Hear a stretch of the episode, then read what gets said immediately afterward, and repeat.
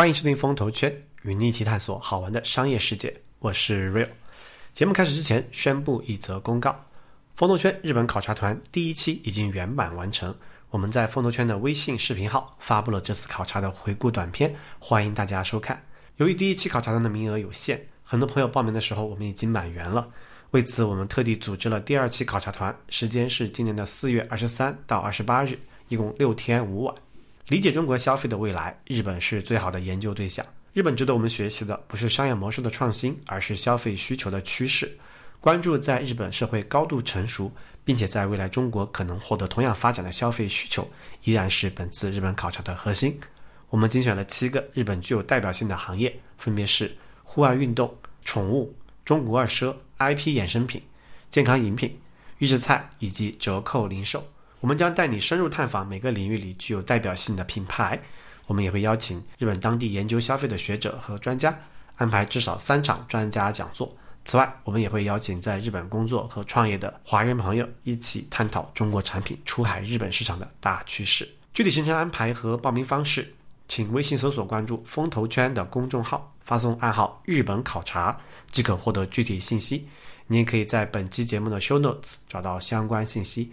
期待您的加入。下面开始本期的节目啊！这期节目我们接着上期的奶茶的话题，接着讲哈。然后年初的情况是。蜜雪冰城和古茗已经提交在港股上市的招股书了。那我们今天主要围绕这两家来再展开一下。中国奶茶行业哈，从这个销售的 GMV 来看，也就是销终端的零售额来看呢，前三名我们在上一期节目里面有分享过哈。第一是蜜雪冰城，第二是古茗，第三是茶百道哈。我们上一期录制的时候呢，茶百道已经交表了第三名。那在这一期录制的时候呢？第一名和第二名也交表了哈，他们会大概率 齐聚港交所哈，齐聚这个港股的市场。那所以二零二四年注定会是奶茶行业非常精彩的一年，因为前三名都上市了，都拿到钱了，那肯定会战争会更加的激烈。那我们今天就把我们的重点放在最新交表的，也就是中国奶茶行业的第一名和第二名身上哈。我们上一期节目也提到了蜜雪冰城跟古茗这两家公司，但是我们的重点没有在他们身上啊。上一期节目的重点其实还是在霸王茶姬和茶颜悦色的这对冤家上。那我们今天就把我们的目光回到啊这个头部的两个大品牌。那我们先来看一下，从招股书的角度，其实这个行业为什么可能是二零二四年中国的商业战场上可能最精彩的一个行业呢？是因为这个行业它确实能够出五到十家上市公司，而且它是一个国民性的行业，它不是所谓的一线城市中产阶级。高收入人群的一个行业，它是中国的一个国民级的一个行业，从一线城市到农村都可以消费这个奶茶的产品，对吧？蜜雪冰城是最明显的，就不用说了，对吧？那所以呢，这个行业其实如果从发展空间来看，real 就是其实，在蜜雪冰城的招股书里面，我看到了一张很有意思的一个图表，就是在中国的限制饮品的消费量占。中国人的饮用水的摄入的总量百分比是多少？也就是说，中国人一天喝水，假设是一百毫升，假设啊，随便取一个数字，一百毫升的话，那究竟有多少毫升是来自于到这种限制饮品店购买的产品所摄入的呢？这个比例，你猜一下，在中国是多少？在美国又是多少？先定义一下什么叫限制饮品。限制饮品就是星巴克、瑞幸、蜜雪冰城、古茗这样的饮品嘛，对吧？就是奶茶、咖啡都算。拉到全国范围来看，肯定还是很低的一个数字吧？没，咱们的那个没有那么像欧美那么发达，他们都是喝这种瓶装饮品的比较多。对，就是。中国是百分之一点三，这个数字是很低的哈。然后美国的数字会比中国高很多倍哈，美国是百分之十九点一，也就是限制饮品的消费量在美国占到整个饮用水的摄入总量是接近百分之二十，但中国只有百分之一点三。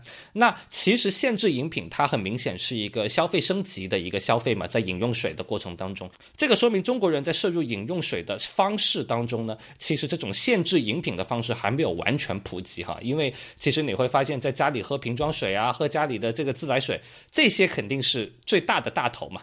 哎，我问一个问题啊，他那个如果我在自己家泡杯茶，这个算到这个统计口径里面吗？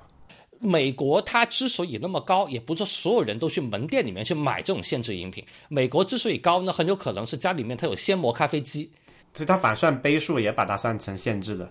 但中国是没有办法算这个数的吧？因为中国人家里面是没有这样的一个设备的，他没有现磨咖啡机这样的设备，所以你说的很对。就如果说我们把这个百分比的这个图，我们换一个角度来看，变成了限制饮品的消费量的杯数，中国的杯数人均是十八杯，含奶茶、含咖啡、含各种的饮料哈。美国是三百二十二杯。所以其实这些杯数有非常大的一个差别，但这个差别呢，我们确实也需要去澄清一下，不是说美国人都去门店里面去买这种限制饮料，限制饮料也可以家庭限制，但只是中国人不会在家庭限制，但美国人的家庭限制的习惯更强一些。对，所以这个指标还是挺有迷惑性的。比如说，比如说之前不是很很流行这个年轻人枸杞泡水这个东西。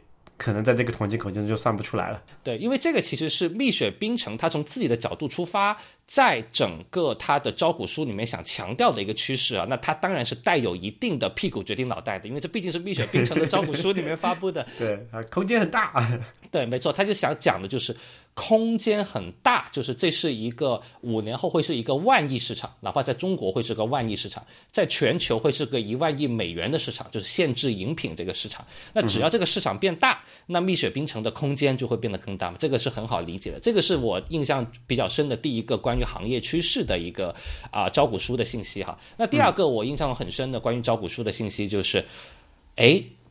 蜜雪冰城跟股民都公布了他们这两个头部品牌在一线城市、新一线城市和二线以下城市这三类的门店的比例分布。你猜一下，这个蜜雪冰城在一线的比例和古茗在一线的比例分别是多少？他们哪个更高一些？那都很没有存在感啊！这两家 在一线城市很少。我也是。最近跟 Real 说要可以尝试一下古茗哈，可能 Real 都不知道古茗原来也开到深圳的，但古茗没有开到北京和上海啊这两个一线城市的朋友，如果你没有喝过古茗是很正常的哈。广州和深圳的朋友呢，其实现在古茗已经悄悄的开起来了，但我相信存在感还不强的哈。对，我今天刚点了那个离我这里大概两三公里的地方有一间这个古茗了，然后哎蜜雪我看一下，一之前一直附近是没有的，我也没有看到它有店在这边，有没有开到这里来？在深圳肯定是有，但是有没有在你家附近？因为你家比较核心嘛，就可能也不一定哈。哦，也有也有，我这附近也有，也是两三公里的位置。那我们先回到这个具体的数据当中，其实股民在一线城市的比例比蜜雪冰城更低啊。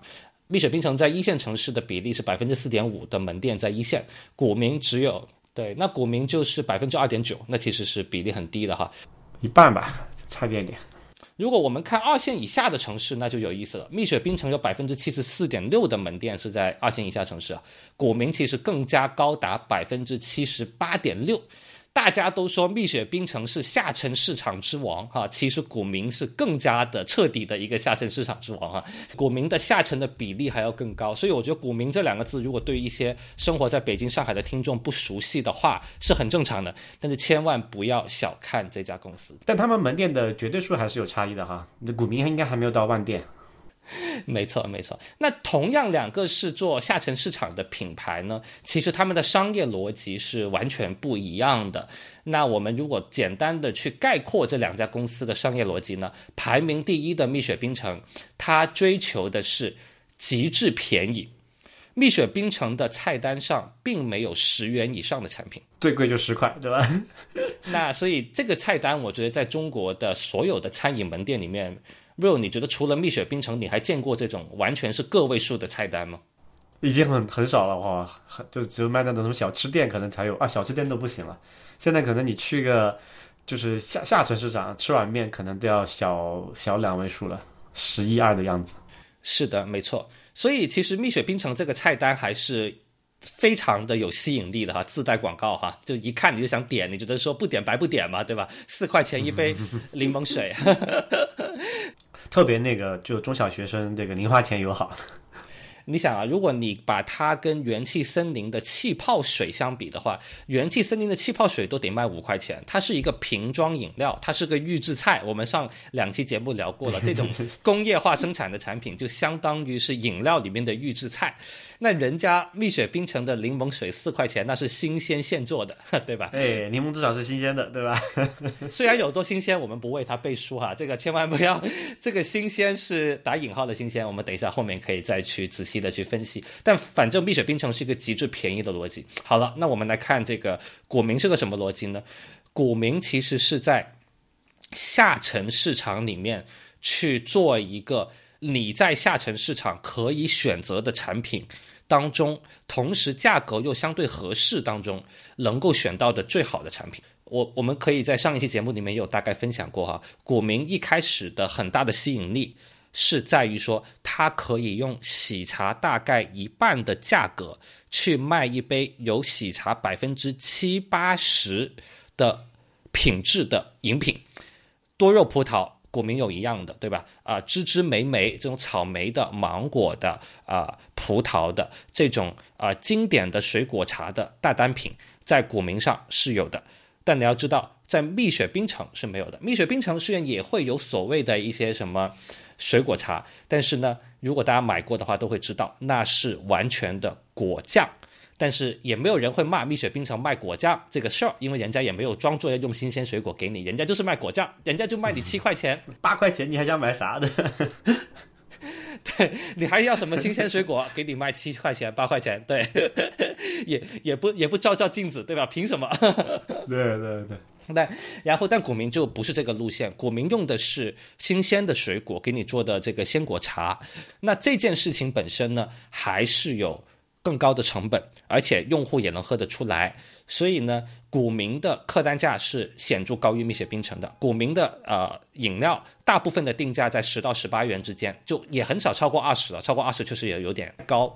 我今天点了两个三十二块钱，那均价十六，对，然后减完各种折扣，到手可能就是均价十三的样子吧。没错，哎，你说的这个数字实在是太精确了，我觉得你就完全把股民的数据公布出来了，就是，就它的平均也是这个水平，是吧？它的平均数字就是你说的这个水平，就是 GMV 来算的话是十六元，但大家知道哈，啊，GMV 是没有减掉那个。啊，所谓的优惠券呢，还有所谓的这个一些平台的一些扣点呢，然后呢，呃，扣完这些什么优惠券之后呢，股民的每一杯的平均价格呢在十三元左右，那刚刚好。对，扣之前是十六，扣完就是对，跟你说的是一模一样的哈。我今天我今天点了个一个，呃，我看一下我点了两个什么东西，一个杨枝甘露，啊是十八，然后有个百香果双重奏是十四，刚好均价十六块，减完各种券十付二十六。所以你看到这两家公司的定位是有明显差异哈。同样是一杯百香果，蜜雪冰城是卖七块钱，对吧？股股民是卖十四块钱。所以呢，非常有意思的地方就是，股民把自己在招股书里面呢，给自己找了个第一的一个说法，因为他明明是第二嘛，就他怎么排也排不上第一。我细分一下就是第一了。啊，对，瑞说的特别对。就如果你从门店数，你从销售额，你都是第二，那你怎么能给自己找到一个第一呢？对吧？股民就找到了，我是主流价格带的第一，他给自己下了一个定义啊。什么叫主流价格带？哎，定义一下。对对，给自己下了一个定义。什么叫主流价格带呢？他就说十元到二十元，这个是我们中国奶茶行业的主流价格带，对吧？这个是大家都在这个价格带里面，对吧？什么霸王茶姬、茶百道、喜茶。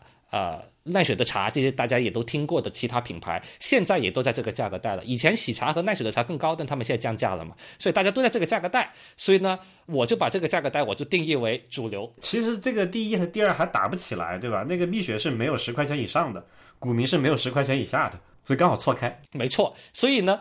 他把自己定义到主流价格带也有道理，是因为你会发现整个市场当中，除了蜜雪这个第一名是在十元以下之外，所有其他人都在十到二十这个区间，就这个区间是比竞争比较激烈的。所以股民就把自己定义为在这个大众区间或者叫主流区间，那我是第一啊，那我是不是很厉害？我在这么激烈的竞争当中，我是第一，对吧？那那你是也要佩服啊。但人家蜜雪说，我就不跟你们所有人竞争，这就说明了我的竞争是完全不激烈的。对于蜜雪来说，蜜雪更加看好啊。所以，我们今天节目的最后呢，我们讨论完所有的这个过程之后呢，我就会跟 Real 讨论一下，是更未来更看好股民，还更看好这个蜜雪冰城啊？因为他们的逻辑确实是完全不一样的。现在一开始，我们就大概能感受到这两者的一个显著的一个区别啊。所以，其实这两家是完全可以长期共存的。首先，它不存在谁把谁打掉的问题。因为他们完全不在一个价格带上，就是同一款产品，满杯百香果啊，这个蜜雪冰城卖七块，古茗卖十四块，对吧？那怎么能是一群人呢？对吧？完全不一样。对，如果说蜜雪冰城真的有什么竞争的话，你觉得它真正的竞争对手是谁呢？品尝饮料喽，什么农夫山泉？没错，因为你看这个农夫山泉的这个呃东方树叶，我们之前聊过的非常呃爆发性的增长的，在二零二三年，它其实的。呃，价格定位是在五到六块钱。东方树叶、元气森林的代糖的气泡水也在这个档次。那如果我们来比较一下，五到六块钱，同样是蜜雪冰城，我能买什么呢？我能买到好多东西啊！我能买到一杯棒打鲜橙，我也能买到一杯珍珠奶茶的中杯。对，所以其实啊，这个柠檬水就不用说了，柠檬水这个核心爆款就只需要四块钱。那如果在同样可以让我来选择的话，实话说，哪怕是我来做这个选择，我肯定不会选元气森林，我可能会在柠檬水跟这个东方树叶之间纠结一下。如果我那天想喝健康一点的，我可能喝东方树叶；我想喝个好喝的，可能就会选柠檬水。但是蜜雪的这个小学生人群肯定是选柠檬水的，因为小学生人群对于这个。东方树叶是无感的，对吧？他觉得不好喝。对，这个这个是中中年人的需求，小学生不喜欢这个东西。没错，所以对于蜜雪冰城来说，它会跟其他的瓶装饮料进行竞争，因为在价格带上，它们更加的类似，他们会有更强的替代关系。那因为它在十元以内的限制饮料这个市场当中，几乎没有太强的竞争对手。你说哪怕瑞幸也打到了九块九、八块八，但毕竟。有两个原因导致了瑞幸跟它还不是一个竞争对手。第一，是因为瑞幸毕竟主打的是咖啡，对于蜜雪冰城的主要人群来说，他不会考虑喝咖啡的，他肯定会考虑喝一个好好喝的饮料。第二呢，就是说瑞幸实际上打价格战也是大数据来去分析，附近有库迪的门店，他会打价格战。但如果附近没有库迪，瑞幸其实也在主流价格带十到二十这个主流价格带之间，啊，它也不会长期啊打到。十块钱以下，所以十块钱以下的这个限制饮料这个市场，实际上它的竞争是不激烈的。这个是我们今天节目里面给大家一个比较重要的一个观点，就是说，蜜雪冰城是很少见的，在中国做一个生意，大众的消费品啊，没有什么资源壁垒的，它能把自己做到基本上看不到同价位的竞争对手啊，这件事情是非常厉害，这也使得了它非常顺利的。在中国开出了三万两千家门店，这个真的是太厉害了，好可怕！三万家，我们今天讲零售的万店是个很重要的 milestone，对吧？人家直接来三万家，他这个三万家是彻底抛离了第二名，股民是第二名，股民现在只有九千家，在他发布招股书的时候，他发布的数据是九千家，蜜雪冰城三万两千家，所以他是完全抛离了第二名三倍以上。这个是非常可怕的，而且这件事情是什么时候发生的呢？这件事情是在三年疫情的时候发生的。蜜雪冰城开店速度最快的，其实在二零二二年。二零二二年的时候，蜜雪冰城一口气开出了一万家门店。哎，这个时候是不是他拿的那个房租也比较便宜？我在猜想哈，我都不敢去推断他是怎么做到的，因为实在是太惊人了。我刚我当时看到这个数据的时候，我是。认真看了好几遍，我就怕自己看错了，你知道吗？他在那种下沉市场，比如说一个某个学校、小学或者中学门口，他会开两三家的，就是大概五百米范围之内。所以你说的对，就是三万两千家现在开出来，它未来能不能开出来五万家甚至更多？这个其实是很难去判断的。目前来看的话，那与此同时呢，它其实已经是中国的大部分省份。奶茶的品牌里面数量最多的，除了非常少量的省份，蜜雪冰城的排名不是第一啊，这个就会包括股民最强的两个省份浙江和福建，在这两个省份当中呢，其实股民是第一啊。那如果从北京、上海来看的话呢，因为他们是一线城市，啊，它的消费力比较强，所以蜜雪冰城可能也不一定是第一。但除了这些少量的我们叫做说非典型样本之外呢，在中国的其他的绝大部分，超过二十五个省份，蜜雪冰城也是各自省份的奶茶的数量的第一名哈，所以是毫无争议的王者。那从收入端来看的话呢，啊，蜜雪冰城的二零二三年前九个月，因为它的这个招股书只发布了九个月。蜜雪冰城的收入大概在一百五十三个亿，利润在二十四个亿啊，这个是一个非常赚钱的公司。如果按照二零二三年全年来看呢，蜜雪冰城的利润超过三十亿呢是没有太大的悬念的，大概百分之十五六的这个净利率还是挺高的了，在这个行业里面。对，不过这个收入它不是一个终端零售额，因为它是一个加盟型的公司，这个收入指的是它给加盟商供货的一个收入，加盟商在这个基础上。它还会有一个百分之五十到六十的一个毛利，所以蜜雪冰城的终端零售额在二零二三年呢是在三百亿到四百亿之间，所以确实还是一个非常可怕的数字。哎，我们来算一下它的那个杯均价多少？三百亿按四百亿算吧，四百亿然后除以一个多少？它哎，它这里只有九个月的数字啊。它发布的时候只有九个月的数字，对。OK，那你那个四百亿是全年是吧？大概率是全年，对对对，是的，九个月就三百亿了，三百亿除以五十八亿杯，那杯单价大概五块多，五块多六块的样子，差不多。这个其实他在招股书里面其实也直接公布了，是一个六块钱左右的水平，这个是它的杯单价。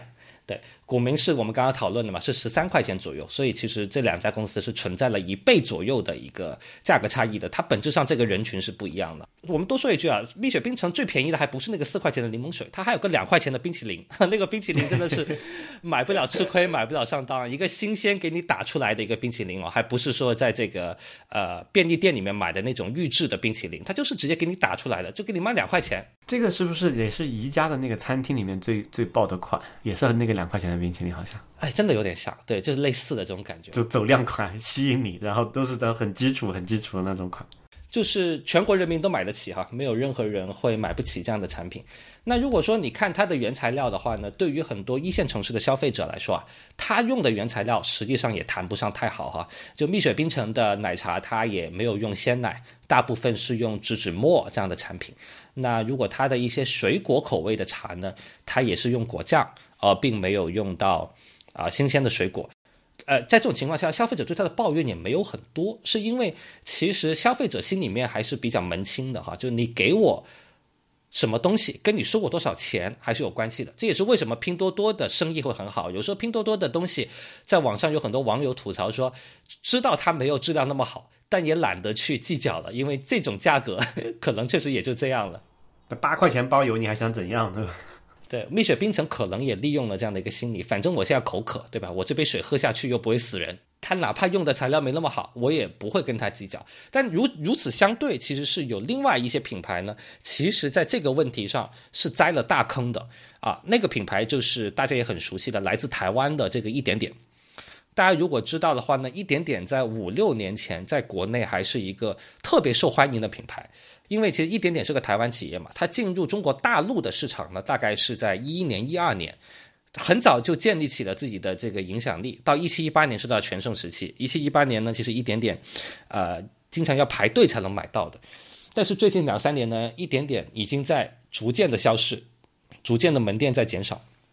它的巅峰期有四五千家门店，现在已经只剩下三千家左右了，所以是一个净减少的状态，不是一个净增加的状态。那为什么呢？其实道理也很简单，一点点这样的品牌呢，它用的也是什么植脂末，它也不是用鲜牛奶。然后一点点的水果茶呢，也用的是果酱，而不是什么新鲜水果。它跟蜜雪冰城的用料的水平是一样的，但是它比蜜雪冰城贵很多。它其实是在。股民的那个价格段上，它其实是在十到二十元这个主流价格段上。那老板太黑心了，对吧？这个价格段竟然给我这个十块钱以下的东西，就是用户慢慢就喝出来了。我相信，就是虽然也还是有一些粉丝啊，一点点很多年的一些粉丝，但其实你会发现，用户是不好忽悠的。而且你是一个国民性的行业，国民性的行业就说明了，所有的老百姓都要对你买单的话。其实你必须要做到，你在那个价格带当中，你有自己的一个竞争力。因为我其实每个人喝奶茶，如果大家喝的多的话，两三天就喝一杯，甚至有一些朋友可能每天都要喝的话，其实你就会发现。我不可能说，我每天喝我还喝不出来你这个东西的性价比吧？如果我偶尔喝一次，可能你可以忽悠我一下，一点点。就是我觉得它的，因为那个可能也是用料的问题啊，但喝完之后那那个感觉不是特别好，就就不想复购了。就是你会觉得它加了很多糖，加了很多这个这个不是新鲜的这个水果的味道，也不是新鲜的牛奶的味道。对它那个喝完之后那个感觉就比较差，我感觉就你喝当下可能还行，但是喝完一会儿那个所谓的。就是余味会比较差，然后这个东西挺影响复购的感觉。没错，蜜雪冰城本质上跟一点点在用料上可能水平差不多，但因为一点点作为一个呃台湾的企业，它没有像我们中国大陆的企业一样经历了这么大市场的一个激烈的厮杀和竞争。蜜雪冰城是这种就是在千军万马当中突围而出的这种企业，它可以把成本控制到极致，但一点点就会觉得说。我肯定要赚钱的，反正我们台湾公司也没什么融资，也没什么上市的这个需求，对吧？哎，对哈，它是台企，台企好像有有投资过台企的大陆的生意吗？资本市场上？台湾品牌在大陆去融资是不是一个特别常见的一个做法吧？因为其实可能台湾企业本身对于资本市场不是特别的开放，就也有少量的台企会融资。就例如说，呃，像捞王火锅啊，也是台湾同胞所创业做的；像已经上市的臭臭，也是台湾同胞在国内做。但是对于很多的台湾的企业家来说的话，他还是。更加保守的一个心态，但是如果你在一些别的行业里面用这种心态可能还行，但是在奶茶这种国民型的这种。在这种行业里面是没有希望去去用这个方式，就是我要做一个高利润的品牌，然后呢，我每一个加盟店我都要很赚钱，我加盟费先赚一道，然后我卖卖原材料又给你再再多赚几道，利润率很高，就没有这个可能性存在了。现在在这个中国奶茶行业，也就是说，一点点在这一波呃，就资本卷在开始卷这个赛道之前，它的那个毛利率和净利率还是挺不错的。它有一段时间是像数钱一样的，就是在竞争不激烈的时候，一七一八年的时候，一点点是像印钞机一样的一个存在，但好景不长，那也是挣挣过钱了，尝过甜头了，真的是好景不长。所以，如果我们来分析这个蜜雪冰城的供应链能力的话，你可以理解为它的规模效应会使得它的成本能够达到一个非常低的一个状态。所以，它这个能力不仅能把中国的市场吃下来，它还能够去出海。我们之前有分析过很多的出海电商，尤其是到东南亚的出海电商存在一个盈利性的问题。但如果我们回过头来看蜜雪冰城的话，它在东南亚这不存在类似的问题。为什么呢？是因为蜜雪冰城的出海，它是以单店的模式进行出海的，它不像电商一样需要有很多的固定投入。例如说，一个电商的平台，它要去啊投资于快递、投资于支付这样的一些基础设施，而这些基础设施一定要有足够大的规模的单量和交易金额，才能把这个基础设施的投入给分摊下去，最后才能实现盈利。所以，像中国的很多电商平台，例如说淘宝啊或者京东，更加明显的，它前期的这种很重的投入。如果没有中国那么大的一个市场的单量来支持的话，这个投入是不合理的，是赚不到钱的。所以很多东南亚的电商很难实现盈利，就在于说东南亚的这个市场规模和单量不一定能支撑起来，这个是电商平台遇到的问题。但反过头来说，蜜雪冰城就不存在这样的问题，因为它可以开一家店赚一家店的钱。哎，那它供应链怎么解决？如果它在东南亚，比如说新开一个一个国家或者一个城市或一个区域吧，那它如果没有几家店去分摊这个供应链的成本，它也是个问题啊。它这个投入肯定也是要有的，但是它的这个供应链呢，它更多是一个原材料的一个仓储和原材料的一个采购。这个投入跟电商的那个投入，它不是一个量级的投入。那倒是，对吧？你想象一下，这个东西就是一个餐饮企业，你需要做一个仓储、配送，还要去做一些采购，而且有很多的这些采购也可以在东南亚的本地进行，也不需要从中国运过去。因为大家要记住，蜜雪冰城并没有做新鲜水果这件事情，新鲜水果是在整个奶茶行业的供应链里面难度最高、成本也最高的。但蜜雪冰城其实因为在它的价格带，消费者对它没有这样的一个要求，所以它的供应链相对来说。更容易可以出海，这就能解释为什么其实中国的奶茶出海第一波的先行者就是那帮台式的奶茶品牌。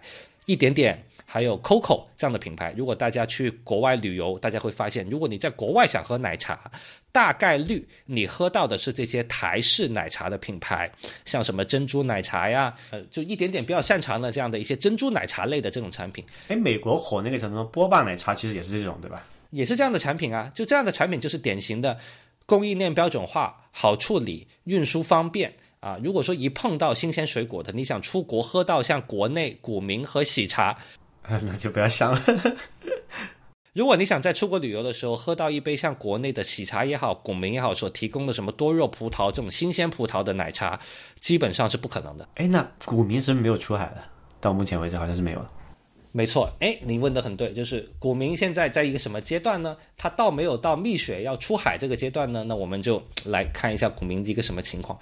古茗这家公司，它不仅没有到出海的阶段，它现在这九千家店也集中在中国十个左右的省份。中国还有大量的省份，股民的存在感是很低的。这就是为什么我相信在听我们今天这期节目的听众里面，如果你生活在北京或者上海的话，其实你对这个品牌的存在感。是觉得很低的，你会觉得说这不是一个什么特别出名的公司，对吧？如果你生活在广州、深圳，你可能是刚刚知道这家公司，是因为广州、深圳它逐渐在开一些门店，但存在感也没有特别强。实际上，它是一个区域性的品牌，但它在今天已经是中国排名第二。主流价格带排名第一的一个奶茶品牌，所以这家公司未来的发展前景也是非常的可怕的。那我们先来看一下它究竟做了哪些市场哈？如果它在一线城市存在感这么低的话，它究竟在哪些地方存在感很强呢？首先，它的总部是浙江。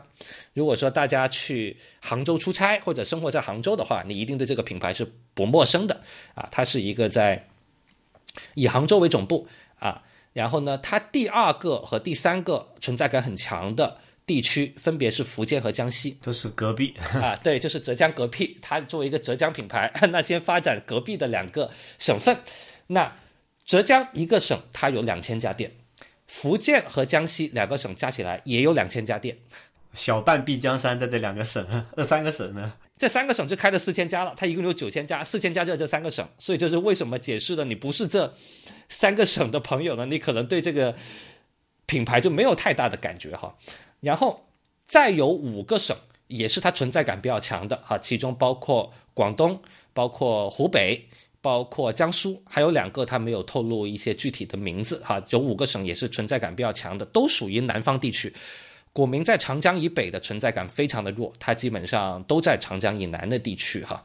这五个省份加起来有三千多家门店，然后呢，啊，他们就大概七千多家就在这八个省份当中。啊，所以其他的所有的省份加起来也就一千多家，就几乎就很少了。八个省占掉八个八成的门店数量，目前是这么个情况。没错，占掉百分之八十左右的门店数量，占掉了百分之八十七的交易流水，在这八个省份当中，所以你可以理解为，股民主要在我们刚刚说的南方八省来进行这个经营，而且在每一个省当中又主要做的是下沉市场，它是这么一个品牌哈。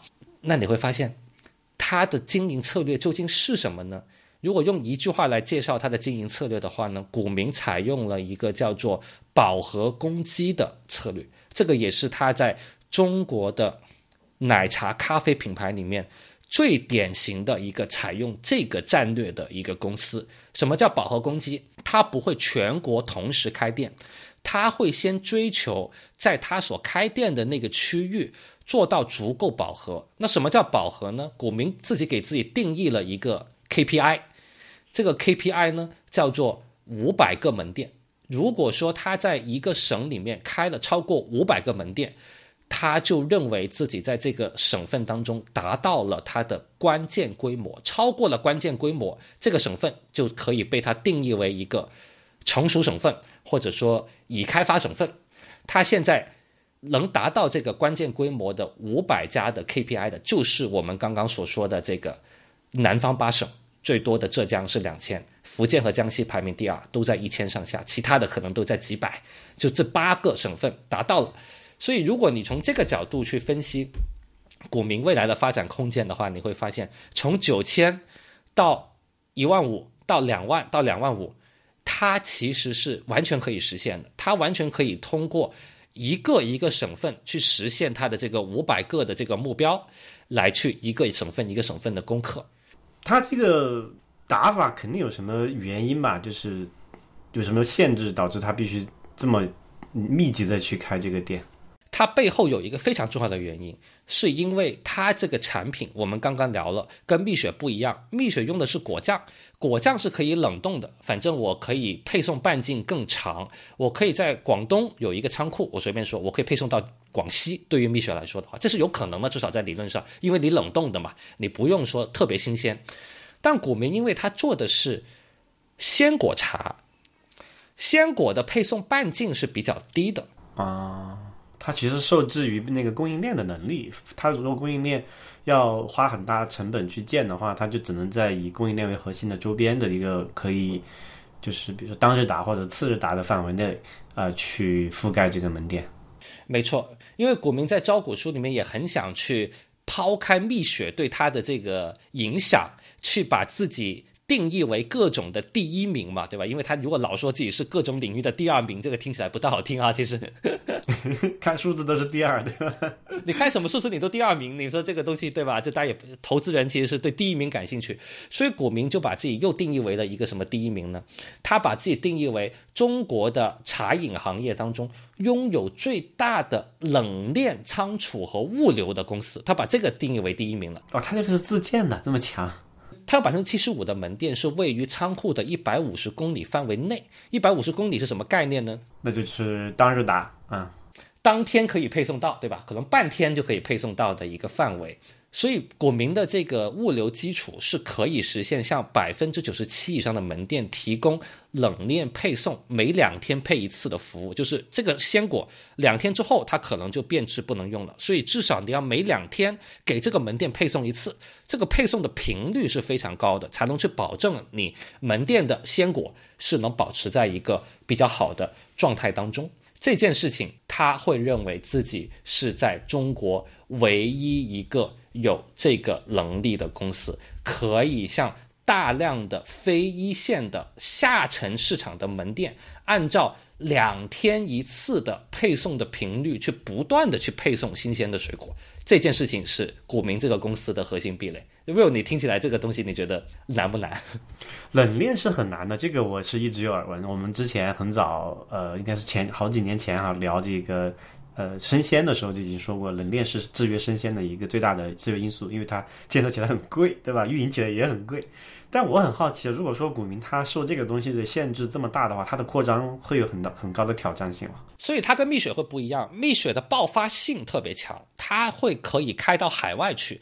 那海外对股民来说太远了，股民首先要开到长江以北，长江以北他都还没去，先过江的，拿下中国北方再说。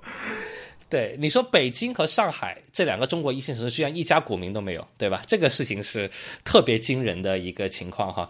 所以他在给自己的一些招股书里面，其实招股书本质上是一个向投资人的一个销售材料。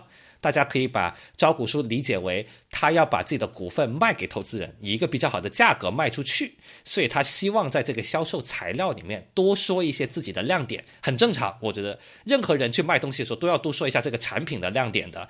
那。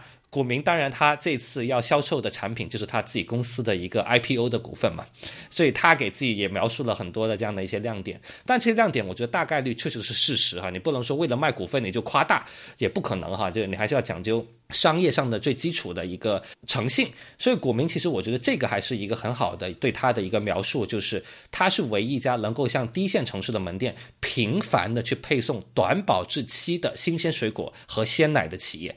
不仅是水果，鲜奶也是，对吧？因为鲜奶也是一个很容易变质的这么一个类目。我们刚刚说到了，蜜雪冰城是不太用鲜奶的，它用的是植脂末，所以它不用去解决这个问题。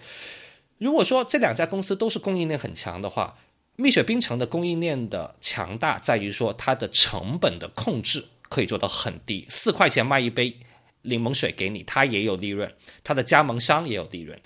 古茗的供应链的厉害之处。就在于它对于这种冷链鲜品的把控能力，而不是成本的把控能力，这是两个完全不同的能力项的公司，所以其实他们之间是大概率没有什么竞争关系。你去下沉市场考察，你会发现在一个二三线城市里面，同一个商圈，左边是一家蜜雪冰城，右边是一家古茗，它大概率是什么情况呢？中学生和小学生会去蜜雪冰城，白领会去古茗，大学生两者都有可能，它大概是这么一个分布。哎，这个很真的就是两个截然不同的市场，但是就大家是可以来回横跳的，也没有关系，就是作为消费者可以两个都买嘛。没错，股民的这样的一个情况，他会面对的好处就是说，他确实是给中国的现成的消费者也提供了这种新鲜水果茶的选择，这是一件非常非常了不起的事情。但他这里面又会面临一个问题，就是他现在做的这个价格带，实际上是中国的饮料行业里面竞争最激烈的一个价格带。瑞幸在这个价格带，喜茶正在下沉做这个价格带，股民的老老对手茶百道，除了第一名二三四五六七都在这里面杀，那这玩好难。没错，所以股民在。浙江、福建和江西这三个地方其实是树立了一个不可撼动的一个优势，但这个优势能不能在未来的新进入的省份当中去复制这样的一个优势呢？这个是股民这家公司目前来说最难判断的地方哈。瑞，我可以跟你分享一下，股民究竟在他的这个老巢浙江、福建和江西建立了一个什么样的一个优势呢？非常的惊人，股民在他的这个。大本营哈，这个浙江、福建和江西这三个省份，他给自己定义了一个叫做他在自己的这个主流价格带当中的市场份额超过了百分之四十五。当然，他是故意把蜜雪冰城先踢掉，因为他定义了一个叫他在主流价格带的市场份额达到了百分之四十五。他还有一一句话是这样说的：说哪怕含上蜜雪冰城，他在这三个他的核心省份，他依然是市场份额的第一。对吧？这个也是非常好理解的，因为这个是他深耕了十年以上的他的大本营。那如果说把这三个核心省份往外去看，就我们加上像广东、湖北和江苏，它相对来说第二层的这个呃核心的省份，就不是第一层，是它的第二层的核心省份呢，它也占据了百分之二十五的。主流价格带的市场份额，在一个竞争非常激烈的行业里面，占据百分之二十五，也是一个非常不容易的一个数字哈。你想，这个也是一个非常非常厉害的一个数字。所以你会发现，它以仅仅九千家门店，蜜雪冰城的三分之一不到的这个数字，能成为中国的第二名啊，其实是因为它在它自己的核心区域，它的经营能力非常的强。它为什么强？我们刚刚在刚刚的这个介绍里面已经解释过了，是因为它的这个饱和攻击的策略，使得它的鲜果和鲜奶的配送效率很高，是中国唯一一个能把鲜果和鲜奶配送到县级城市的品牌。因此，它的竞争力会比那些其他的什么一点点开在的附近的要强很多。就别人还在用植脂末在县城里面，你居然用上了鲜奶跟鲜果，那你这不是一定能打赢吗？对吧？完全不是一个档次的品种。没错，但这个是他已经做到的一个成绩，非常值得敬佩。但问题来了，我们可以探讨一下，他现在从这几个核心省份往北方去打，往西南去打，甚至往东北去打，未来那些地方他都还完全没有覆盖。那到时候他打到那些地方的时候，有没有可能去复制他在这些核心省份的这些优秀的业绩呢？问题在于说，虽然。他这个能力确实很强，会有这个进入市场先后顺序的问题。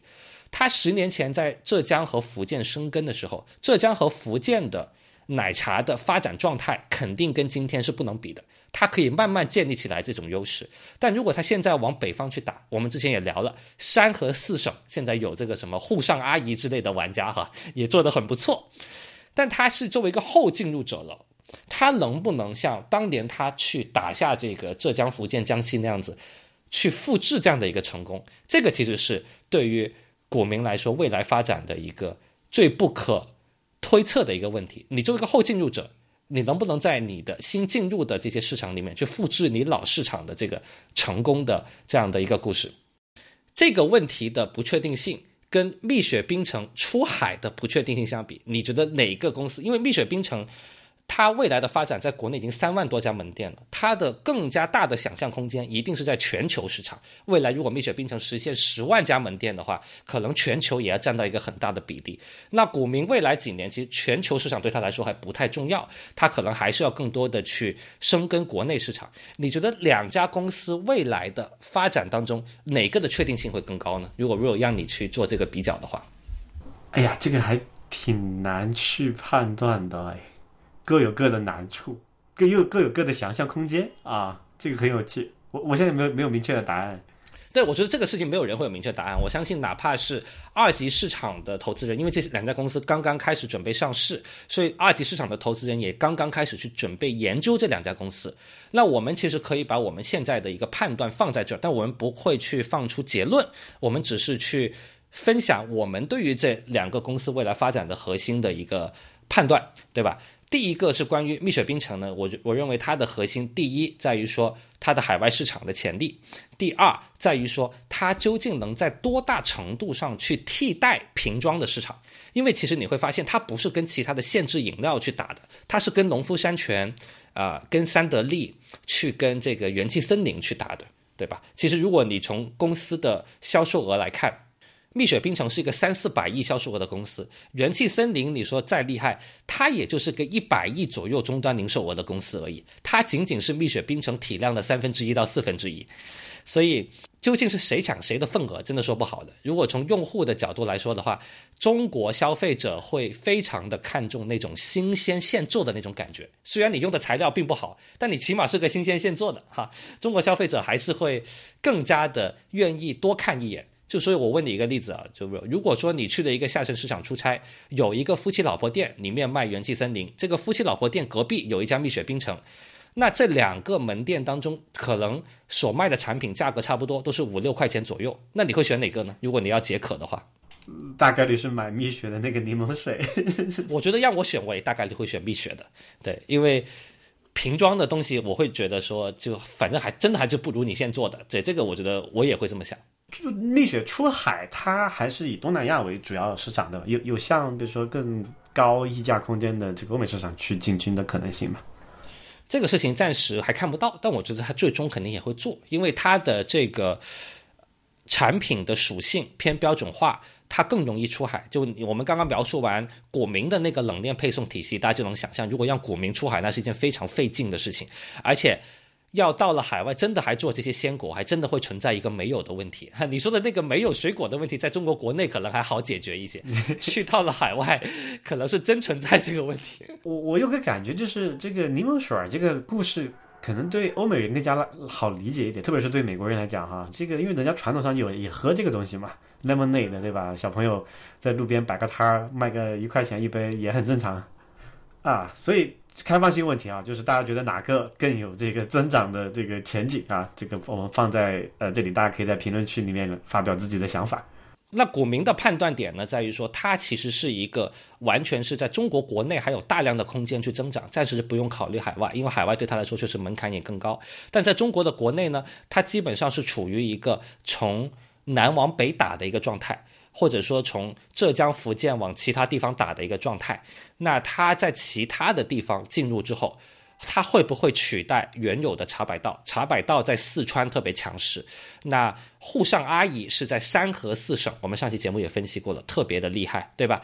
那它在进入这些市场的时候，它这个所谓的供应链优势，是不是足以把这些比它在当地扎根更深的玩家能够打掉，来实现它在？浙江这些区域的同样的一个市场占有率，这个是看点非常大的一件事情。如果从客观来说呢，我确实也认为股民在供应链上的能力确实是强于它的竞争对手的。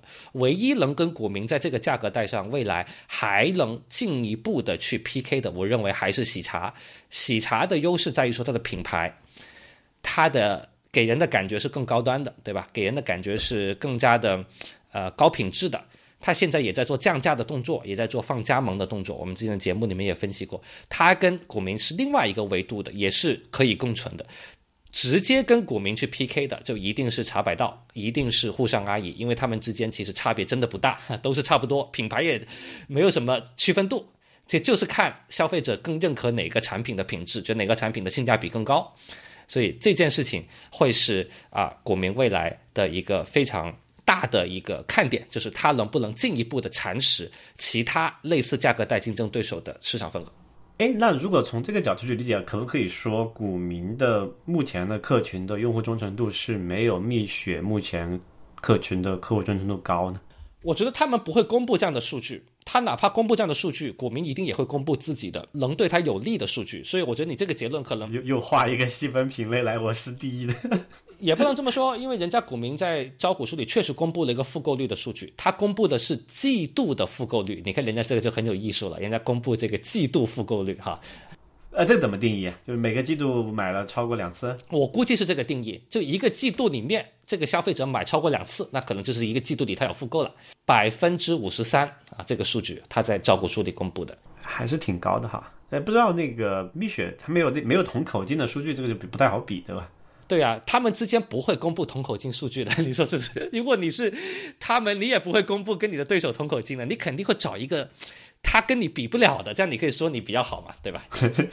我我怀疑蜜雪的这个数字，如果是同口径可以比的话，应该会比股民要高。对，因因为道理很简单嘛，就是小那个学校门口，他的那个行为，就是学校和那个就是上班的那个人的行为模式都是比较像的，就是模式比较单一嘛，上下学上下学这样子。你的意思是蜜雪所开的地方，它的人流非常固定，所以使得了这个上下学路上可能真的是每天都要喝一杯，特别是夏季的时候，对吧？我我有可能可能每天都要喝一次，如果是学校周边的话。我知道听我们节目里面的朋友里面有不少是二级市场的投资者哈，很快在这两家公司上市之后，大家都会面临对两家公司的一个判断和分析。那今天我们肯定是不能给出什么结论的，但是我们可以给到大家思考的，一提供一些角度哈。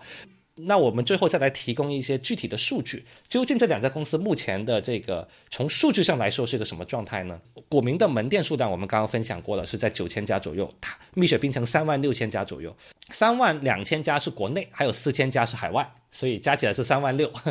股民的数门店数量是蜜雪冰城的四分之一，这是一个很重要的一个第一个数据，就是他们之间的关系是一比四在门店上。如果从收入上来看呢，大概是一个一比三的关系。我们来比较的是二零二三年的前九个月，啊，因为招股书的时候呢没有公布二零二三年全年的，他们就公布了前九个月。蜜雪冰城在二零二三年前九个月收入一百五十四亿元，同样是二零二三年的前九个月，股民的收入是五十五点七亿元，差不多三比一啊。然后门店数是四比一，对对，门店数是四比一，收入三比一，利润是。二点五比一，说明股民的净利率还是要好一些，还健康的多，接近百分之二十。所以我们把这几组数据记记下来，就是说，呃，从门店数来看是一比四，收入来看一比三，从利润来看一比二点五。所以你会发现，股民从单店的角度，他会更赚钱，但这个也很合理嘛？为什么他会更赚钱？因为他卖的贵嘛，他每一杯的 空间要大一些的，对。从背单价来说是一比二，对吧？这个又是一个很重要的数据。那呃，蜜雪是六到七之间，然后这个股民是十三左右，那完全就是一个一比二的关系。所以每一组的数据，其实你这么一对比出来呢，你是很能看清楚两家公司各自的优点的。一家公司是正儿八经。呃，利润率比较高，因为它能把鲜果和鲜奶配送到下沉市场，对吧？那我自然就应该为了我的这样的一个能力多赚一点钱嘛，这个很正常嘛。那对于蜜雪来说，就是说我能让全中国人民都喝得上我的柠檬水，没有一个人喝不上的。那我的门店数据应该最多啊，我的消消费者就应该最多啊。所以，蜜雪冰城的一天它能卖出两千万杯饮料，蜜雪冰城一个月能卖六个亿杯。这个数字还是很惊人的，真的很惊人，真的。国民的饮料品牌，就如果说它这么发展下去，我都有点担心，中国的便利店会不会这个业态可能就被证伪了？因为便利店的业态，我们之前有分析过，其实主要的利润来自于卖水。如果你把便利店里面的很多的饮品拿出来看的话，现在价格也越来越高了，卖五块钱以上的、六七块钱的。大有人在，很多一个饮料就卖到这个价格。那如果蜜雪冰城以后不断的开下去的话，这些便利店里的这些选择，我觉得没有什么性价比啊。我这个限制的比你便利店还便利，咋整的？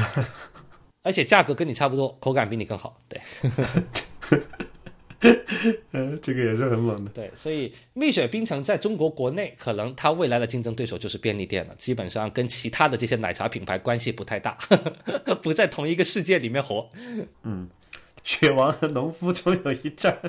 哎，这个标题好啊，我们可以看一下，过两年要不要用这个标题来去再录一期啊？这个 real 是这个，我现在越来越发现 real 是个起标题高手啊。这个蜜雪农夫终有一战，这个标题都被你想出来了。啊，这太好笑了。或者也可以另外一个角度来想，就是元气森林离农夫山泉还差了一个蜜雪，对吧？是的，是的，是的，是的。基本上还真是啊，就如果你从这个这个销售额来看，基本上这个差距也也确实是有这么大。那长远来看，你觉得就就我们今天也聊了这个两家的招股书透露出来的一些技术情况，然后产品我们也都看过了。你你你个人觉得你更看好哪一家呢？我其实也不能下这个结论。其实我一开始是更喜欢古茗的，因为我会觉得蜜雪冰城会有一个难点，就是消费者未来会不会越来越对这种不健康的植脂末这些更加的在意所谓的健康这个趋势。我们之前几期节目聊过了，慢慢的会抛弃这个蜜雪冰城。我一开始会有这样的一个担心和忧虑吧，但我后来又想，中国的十四亿人口实在太大了，你说。我们可能会因为这个原因，可能不会去选择蜜雪冰城，但有大量的消费者，像他所做的小学生这样的一个市场，他也不在意这个事情啊。现在蜜雪冰城一天是卖两千万杯饮料，假设吧，大家每天只喝一杯，我们这两千万杯都是两千万个不同的人买的，我们也别算那个一天买两三杯这种情况，我们只算一天买一杯，他一天就卖两千万杯。现在蜜雪冰城，那中国难道还找不出两千万人去买它这种产品吗？去认可它这种产品吗？对吧？你可以追求健康不买它，但总有这两千万人存在啊。所以，如果蜜雪冰城哪一天从两千万杯一天变成五千万杯一天，那我觉得这也是非常顺理成章的。十四亿人还找不出五千万人喜欢它这种东西。有一个问题哈，就是如果说这个事儿我们它跟学校这个事儿绑定的比较紧的话，就是看那个在校生人数。就这个长期来看，可能对蜜雪是一个下行的压力。对你这个又是一个非常精彩的一个标题了，叫做。蜜雪冰城死于人口老龄化，对吧？是谁？出生人口下降，是不是人口老龄化利空蜜雪冰城，对吧？这肯定是的。我觉得这这个其实不用去担心，但是这你的这个担心比较远，不会是最近几年发生的事情。Will，你刚刚说的这个点，我觉得是有道理的，但这个道理是在于一个长期的道理，而这个长期有多长期？可能非常长期，可能是十年后，中国的小学生比现在减少了一半，哎，那那个时候。那是不是利空蜜雪冰城？那肯定嘛，对吧？中国的如果小学生是现在的一半，那但是如果你只说它两三年内哈公司公司今年上市，对吧？这两三年的股价是不是说中国的老龄化就马上就把它的这个消费人群就砍了很多？那我觉得也不至于，对不对？是个长期的趋势和短期的这个表表现还是有有有区别的。没错，没错。但如果你说到真的五到十年的趋势的话，人口老龄化利空蜜雪冰城这个事儿，我觉得是非常成立的一个观点。对，那对于股民来说的话呢？它的核心的问题在于竞争，而不在于说别的。其实它所做的这样的一个鲜果和鲜奶，去普惠到中国的县城的这个商业模式，我认为是一个长期具有生命力的商业模式。它不会受什么人口老龄化什么之类的影响，反而它会受益于中国的经济的不断发展。而且它是最纯粹意义上的消费升级嘛？就过去这些低线低线城市是吃不到。这种鲜果茶的，新新鲜的水果、新鲜的这个奶做的这种呃限制饮品，它是没有这个选项嘛？那现在有这个选项，其实对当而且价格也还是可以接受的一个范围内，它肯定是一个消费升级的一个表现。对，所以我认为它的这个商业趋势是没有任何问题。而这家公司最大需要关注的是它的竞争格局，因为它在中国整个所有的商业领域里面竞争最激烈的一个行业里面。哎，但你知道蜜雪有一个东西很强，是那边那个二三四五六七名都没有的。这个是他最强的，我觉得最有念想的东西，他的 IP，这个也会使得他在年轻人心目中会有一个非常好的一个吸引力，对吧？对，诶，他那个雪王那个形象，我觉得做的还真的是蛮好的，因为做小学生这个群体，你你这个东西还挺重要的嘛，因为我们小时候都是经历过这一波起来的，而且他现在我觉得他整个这个 IP 的这个感觉有一点，呃，做得出一个成体系的这种感觉出来。是的，所以为什么我们这个奶茶争霸这个系列也会像咖啡战争一样，是我们一个每年必须来去回顾的一个系列，就是因为这个行业的发展实在太快了，这个行业的竞争的格局都是在千变万化。对我们是很值得定期过来就回顾一下哈。我们二四年先来这两期，那个二五年我们可以再见。我们二四年初对，先看把这个目前已经交表的这些情况给大家这个预习一下，然后应该二四年应该这几家都会完成上市，对吧？然后我们可以年底的时候再来 review 一下他们上市后的这个在二级市场的表现又是什么样的一个情况。今天的节目就先到这里，我们下期节目再见。